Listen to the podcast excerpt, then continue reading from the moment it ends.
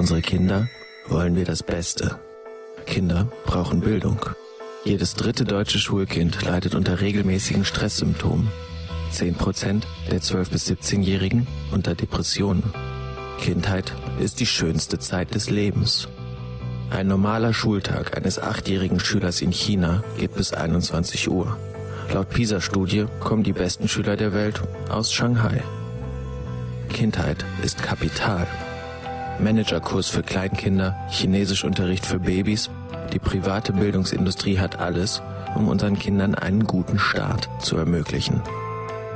Kinder brauchen Zuwendung. Die amerikanische Bestsellerautorin Amy Chua erzieht ihre Kinder mit Drill und Disziplin nach asiatischem Vorbild. Anscheinend mit Erfolg. Ihre Töchter sind Klassenbeste und gewinnen Preise mit Klavier und Geige. Amy Chua sagt auch, nichts macht Spaß, außer man ist gut darin. Deshalb triezt sie ihre Kinder. Wenn die zum Beispiel beim Musizieren nicht perfekt waren, dann hat sie ihnen die Kuscheltiere weggenommen. In ihrem Buch Die Mutter des Erfolges schreibt Amy Chua zum Beispiel, um auf irgendeinem Gebiet gut zu werden, muss man sich anstrengen und von selber haben Kinder grundsätzlich keine Lust, sich anzustrengen. Deshalb ist es so wichtig, dass man sich über ihre natürlichen Grenzen hinwegsetzt. Was dahinter steckt, ist letztendlich pure Angst. Und zwar die Angst der Eltern, dass ihre Kinder den Anschluss verpassen. Und deshalb werden Kinder nicht nur per Drill und per Gehorsam auf den richtigen Weg gebracht, sondern auch durch Fördern und das so früh wie möglich. Ich habe am Anfang, als ich noch schwanger war, überlegt, was ich so unternehmen könnte mit dem Kind. Und ich wollte äh, zusätzlich, Babyschwimmen wollte ich auf jeden Fall und wollte zusätzlich noch was anderes machen, ähm, dass sie halt frühzeitig die Sprache oder mit der Sprache in Kontakt kommt. Spielerisch Englisch lernen, so vergnüglich geht es nicht lange zu. Spätestens für die Schule muss gebüffelt werden. Das Kendere? Herabsteigen. Ich möchte auch nicht der Pauk ähm, Affe, sage ich mal, sein, der immer dahinter steht und sagt, du musst, du musst, du musst. Seit dem PISA-Schock vor zehn Jahren wird in Deutschland gefördert, auf Biegen und Brechen. Denn Bildung ist mittlerweile die Währung des Erfolgs. Die Welt ist komplexer geworden, der Wettbewerb internationaler. Eltern wissen, dass nur die Besten in der Leistungsgesellschaft ans Ziel kommen. In einer freien Gesellschaft mit Wettbewerb kann jeder kann jeder sich entfalten, wie er will. Das heißt, er kann die Herausforderung des Wettbewerbs annehmen. Dann wird er entsprechend äh, belohnt werden, wenn er erfolgreich ist. Das ist das Erfolgsrezept für Erwachsene, nicht für Kinder. Um mehr Zeit für die Schule zu haben, muss Katja ihr geliebtes Ballett aufgeben. Acht Jahre hat sie getanzt. Jetzt fehlt der Zwölfjährigen die Zeit. Sie muss lernen. Sie geht auf ein G8-Gymnasium. Turbo-Abi, das bedeutet in zwölf statt bislang 13 Jahren soll Katja Abitur machen. Der Lehrstoff ist aber fast der gleiche. Für Katja heißt das, sie hat jetzt 36 Unterrichtsstunden. Mit Hausaufgaben und Lernen wird daraus eine 50-Stunden-Woche. Das bleibt nicht ohne Folgen. Und dann äh, liegt sie abends manchmal im Bett, Panik geschüttelt und sagt mir, wie soll ich nur mein Abitur schaffen? Und ich sage, Kind, du bist zwölf Jahre alt. Es liegt bei Katja nicht am Intellekt, ja, also an ihren geistigen Fähigkeiten, an ihren Möglichkeiten, sondern offenbar hat sie ein großes Konzentrationsproblem, zu wenig Entspannung und Freizeit und da liegt, liegt das Problem. Fast alle Kinder stehen mittlerweile unter Druck, lernen im Akkord auch in der Freizeit. Ohne Nachhilfe wäre das Pensum für viele nicht mehr zu schaffen. Die Kinder werden so vor allem auf eines vorbereitet, auf die Welt der Erwachsenen. Zu meiner Zeit war das Schulsystem schon mit sehr vielen auch äh, Leistung messenden Elementen durchsetzt. Aber ich äh, kann nicht feststellen, dass ich dadurch Schaden erlitten hätte. Im Gegenteil, ich bin, glaube ich, dadurch auf die Realitäten des späteren Arbeitslebens ganz gut vorbereitet worden. Immer mehr Eltern kennen den Kampf auf dem Arbeitsmarkt und wollen ihre Kinder erfolgreich auf die Zukunft vorbereiten. I am four years old. Very good. And what did you bring today? A book. What is the book about? Ohne eine Fremdsprache haben ihre Kinder schlechtere Chancen, so die Befürchtung vieler Eltern. Am stärksten wird Englisch für vier bis sechsjährige nachgefragt, noch vor der Einschulung. Das Beste für ihre Kinder, das wünschen sich Eltern immer früher. Babys Best Start ist ein Englischkurs für Babys ab drei Monaten. Durch Zuhören und Spielen sollen die Babys im ersten Kurs ja über 700 Vokabeln lernen. Und mit etwas Glück sogar sprechen lernen. Doch kostet das Streben nach Leistung und Erfolg unsere Kinder nicht die schönste Zeit ihres Lebens, die unbeschwerte Kindheit? Liegt in der Frühförderung tatsächlich der Schlüssel zum späteren Erfolg? Ab wann wird Förderung zur Überforderung? Tja, natürlich wollen wir alle das Beste für unsere Kinder, wollen, dass sie gut vorbereitet sind aufs Leben und sie dabei unterstützen. Aber ist das der richtige Weg? Sozusagen fördern auf Teufel komm raus? Die Pädagogen sind sich relativ uneins darüber, ob dieses Fördern tatsächlich was bringt. Wer kann dann für mehr Klarheit sorgen? Gibt es allgemeingültige Erkenntnisse, unter welchen Bedingungen sich das frühkindliche Hirn am besten entwickelt? Darauf erhoffen wir uns Antworten von einem der führenden Hirnforscher Deutschlands, Professor Gerald Hüther. Sein Spezialgebiet die Entwicklung des Gehirns in Kindheit und Jugend. In der Hirnforschung hat sich dank neuer bildgebender Verfahren wie der Computertomographie in den letzten zehn Jahren viel getan. Wir treffen uns in seinem Büro in der Universität in Göttingen. Herr Hüther, hallo. Freut mich. Ja. Nehmen Sie Platz. Danke Ihnen.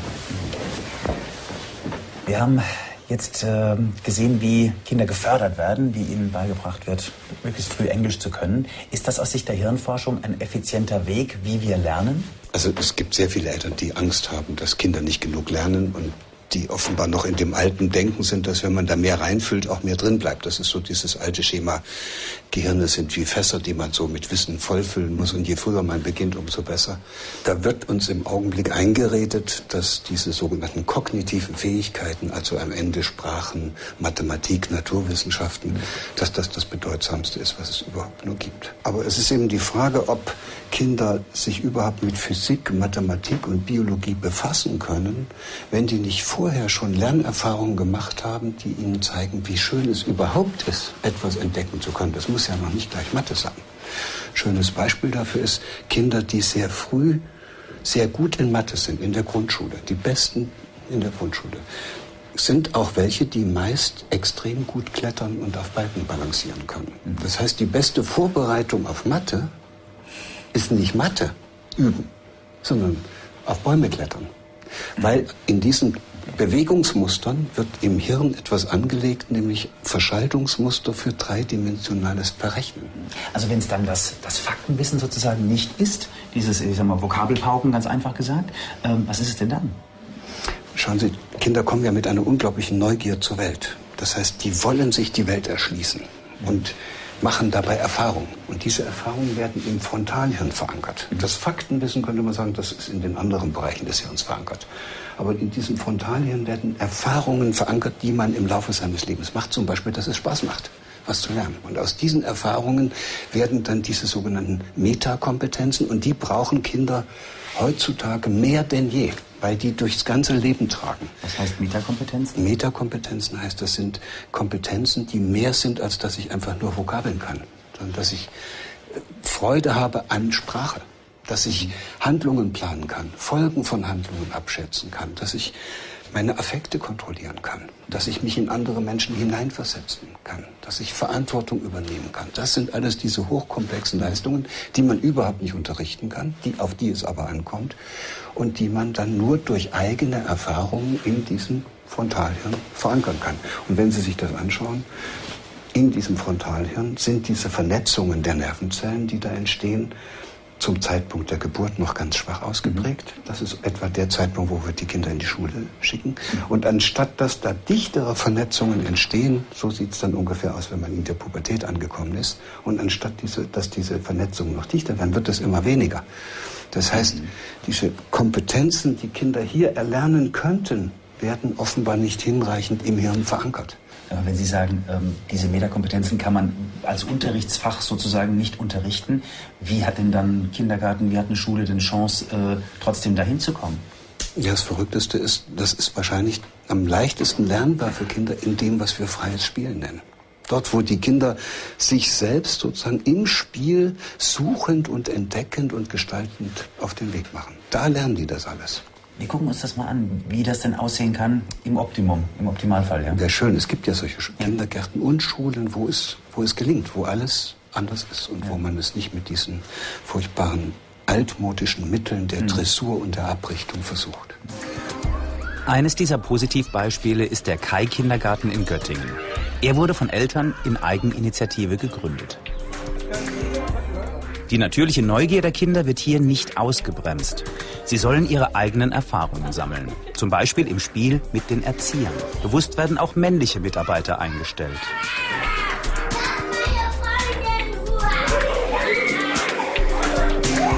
Das sieht ja aber auch relativ wild aus, was jetzt hier passiert, ne? Ja, aber die Kinder brauchen das. Man sieht das ja, wie vor allem die Jungs hier an diesem männlichen Erzieher kleben, wie die unbedingt sozusagen sich ausprobieren wollen, ihre Kräfte messen wollen.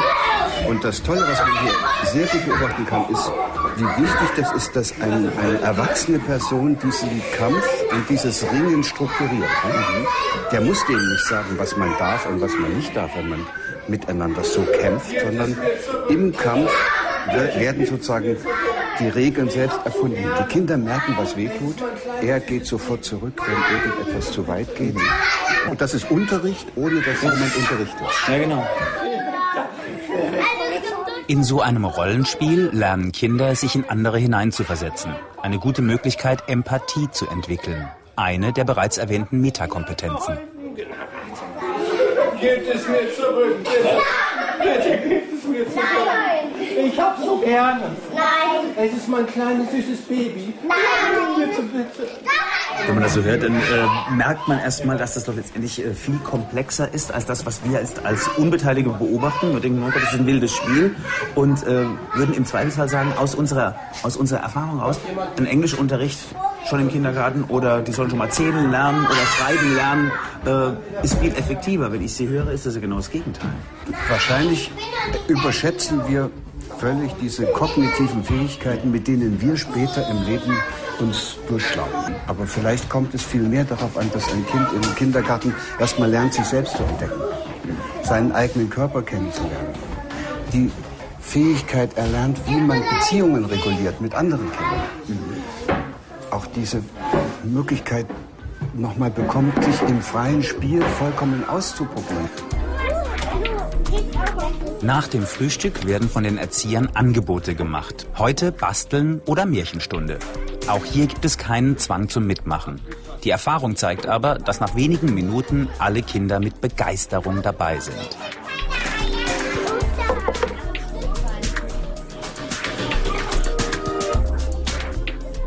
Das heißt, verstehst du richtig, der Unterschied zwischen, äh, also der- das entscheidende, entscheidende Unterschied ist, ich gebe keine Formen vor, sondern ich mache Angebote. Ja, statt dass ich drücke und versuche, wie aus Ton ein Kind zu formen, mache ich ein Angebot, das wie ein Sog wirkt, der die kindliche Neugier in eine bestimmte Richtung zieht. Man kann Hirnverschaltungen nicht von außen herstellen, sondern die müssen sozusagen von dem Kind selbst durch Freude, durch Begeisterung, durch Lust sozusagen ins eigene Hirn gebaut werden.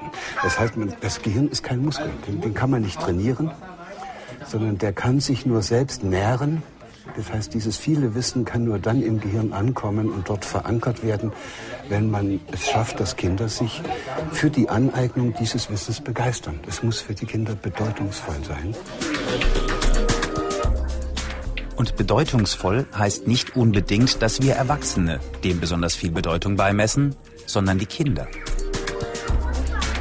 Es werden natürlich ganz schnell äh, Lehrer oder auch Eltern sagen, naja, bei dem Lehrplan, den wir vorgegeben haben und bei den äh, Unterrichtseinheiten, die wir machen müssen, da ist mit freiem Lernen äh, natürlich nicht groß geholfen. Da kommen wir nicht weiter, da kommen wir nicht durch den Stoff durch. Gibt es denn auch Schulen, wo dieses Prinzip dann tatsächlich umgesetzt wird und man sagt, wir nehmen das auf, was wir hier gemacht haben und machen keinen Bruch nach dem Kindergarten? Ja, die meisten Eltern können sich das nicht vorstellen, dass es Schulen gibt, die so wunderbar organisiert sind und wo die Schüler ihre gesamte Entdeckerfreude, ihre Gestaltungslust unter der kompetenten Anleitung von Erwachsenen dann auch umsetzen können. Und das geht dann auch auf etwas komplizierterem Niveau, als wir das hier im Kindergarten sehen. Als Beispiel dafür zeigt mir Professor Hüter die Georg-Friedrich-Lichtenberg-Schule in Göttingen. Eine integrierte Gesamtschule. Wir schauen rein beim Musikunterricht. Well,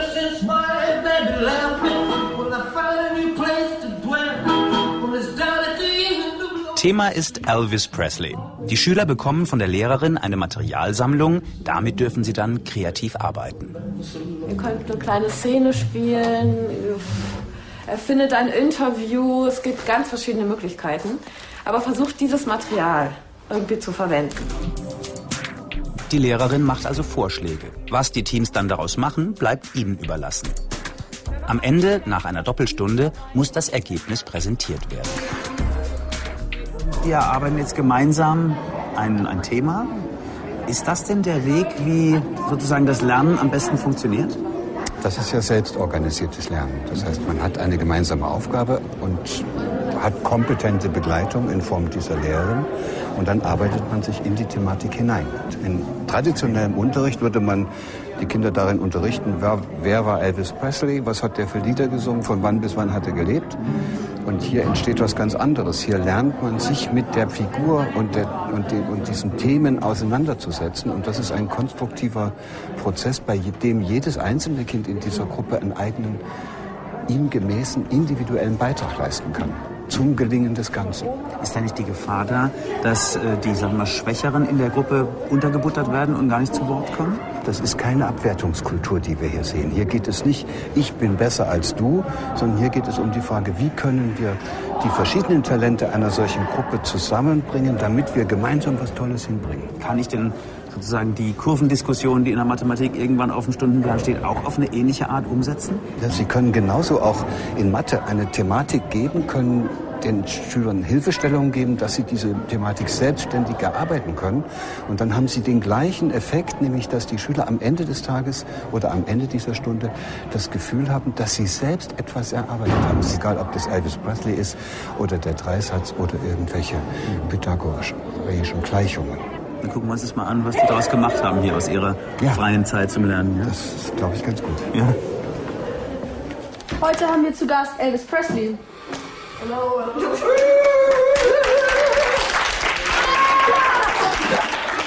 it, sh is, it shows your deep feelings and um, you can bring it out with songs like that.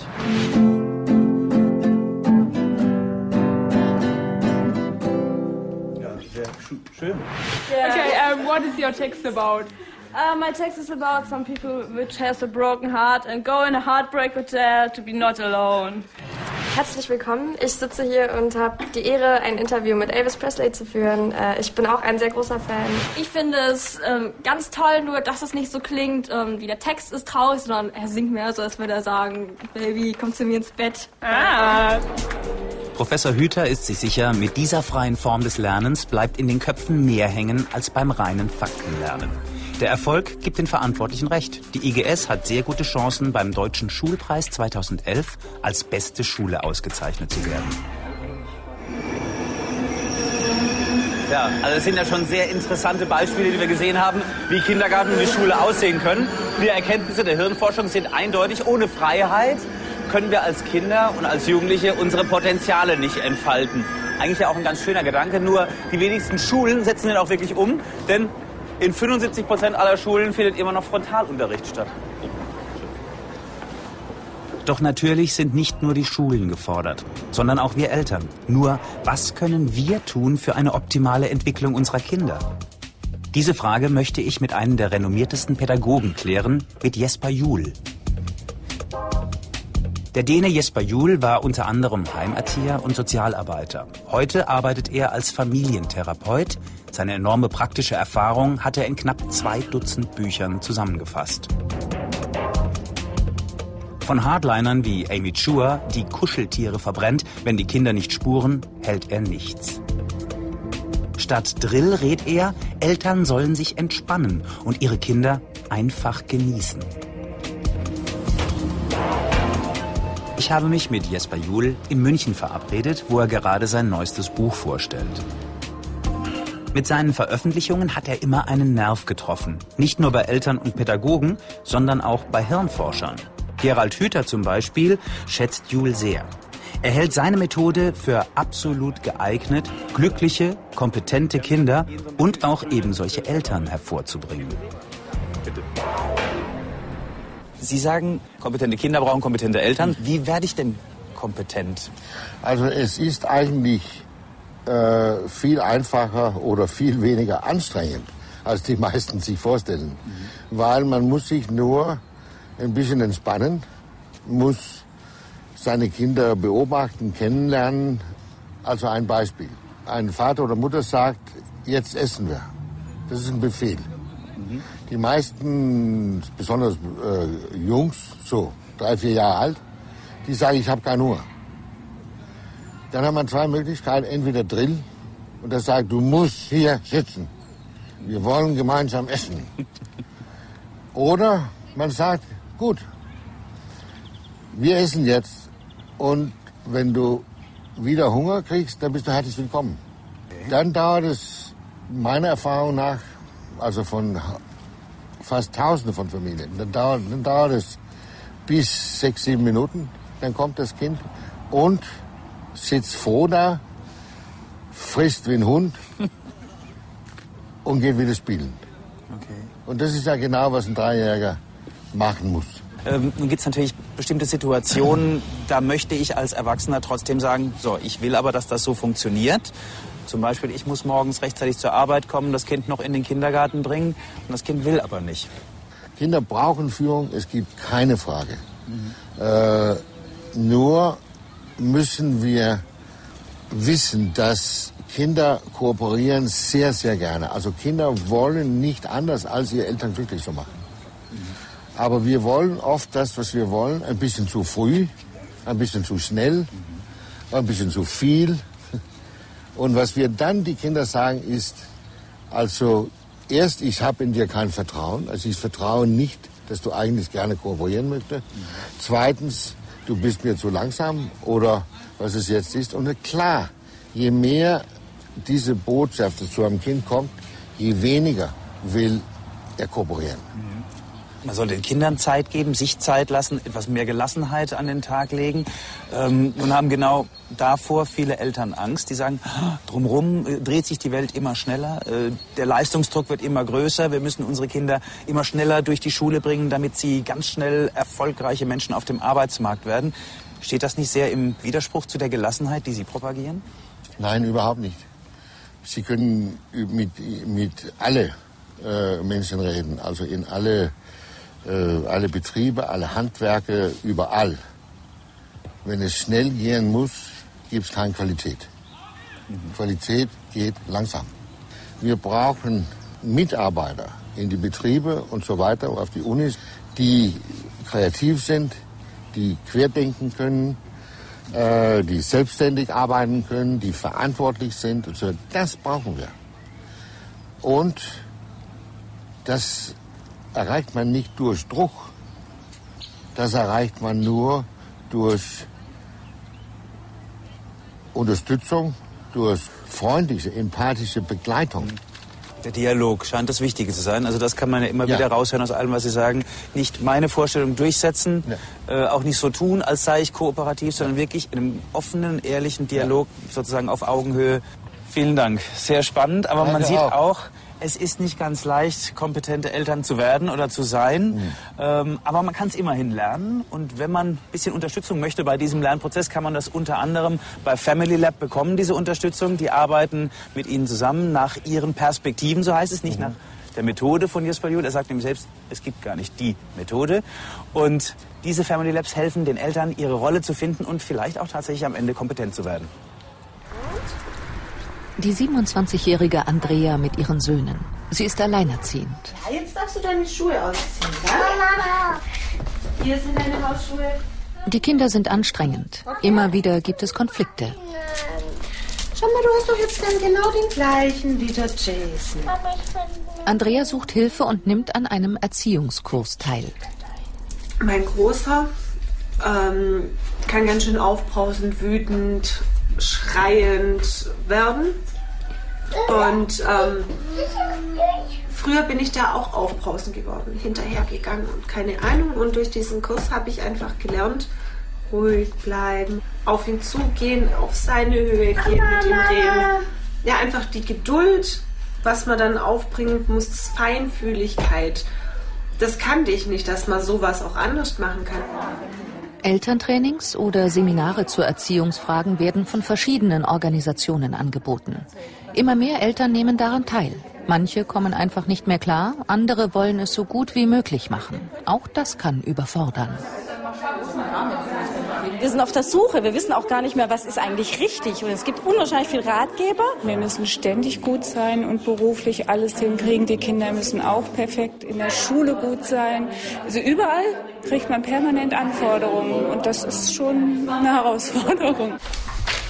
Die Kernfrage, wie kann man Konflikte austragen, seine Wünsche gegenüber den Kindern durchsetzen, ohne sie zu unterdrücken?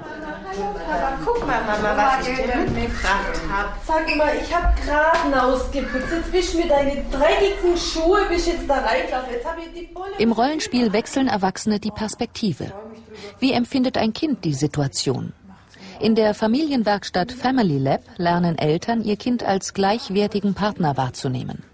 Nach der Theorie von Jesper Juhl sollen sie auf das eigene Verantwortungsbewusstsein der Kinder vertrauen, auch wenn es mal brenzlig wird. Also mir geht ständig eine Situation mit meinen Söhnen durch den Kopf, mhm. dass der Größere den Kleineren permanent piesackt und stänkert. Und der Kleine dreht mit seiner Stimme auf, wird laut. Der Kleine kann gehen, wenn er will, oder kann sich aber auch darauf einlassen und kann mit ihm rangeln. Das die, die Fähigkeit haben die beiden. Das haben die und die können auch zu dir kommen und sagen, ey, jetzt brauchen wir Hilfe. Die eigenen Grenzen wahren, das ist das Credo in der Familienwerkstatt. Auch mal Fehler zu machen, ist menschlich. Es kommt vor allem darauf an, den Kindern ein Vorbild darin zu sein, wie man für sich selbst und das, was man für richtig hält, eintritt. Ich glaube, die Verunsicherung ist riesig und der Wunsch nach, ähm, nach guten Rezepten, die ist auch riesig. Aber die gibt es ja nicht. Also deswegen bin ich auch sehr froh, bei Jesper Juhl und Family Lab gelandet zu sein, weil wir eben sagen, es gibt keine Rezepte. Es gibt in jeder Familie eine eigene Kultur, in jeder Familie eine eigene Geschichte und die versuchen wir so ein bisschen zu wecken. Und ich will Andrea hatte lange Zeit das Gefühl, bei ihren Kindern alles falsch zu machen. Und auch wenn sie immer mal wieder überfordert ist, seit sie den Erziehungskurs besucht hat, ist sie viel gelassener und selbstbewusster. Ich habe gedacht, nur ich bin, nur ich habe diese Probleme, nur ich habe diese Schwierigkeiten, nur ich äh, schreie meine Kinder an oder so. Und dann zu hören und zu erfahren, da gibt es oh, sieben, acht, neun, zehn andere Leute, Einfach zu hören, ja, du bist nicht alleine, sondern es geht ganz vielen Menschen so. Jeder muss seinen eigenen Weg finden im Erziehungsdschungel. Und dabei, wie Jul sagt, seine Kinder genießen. Der Hirnforscher Gerald Hüther sagt, wir müssen unseren Kindern ihre Freiheit lassen.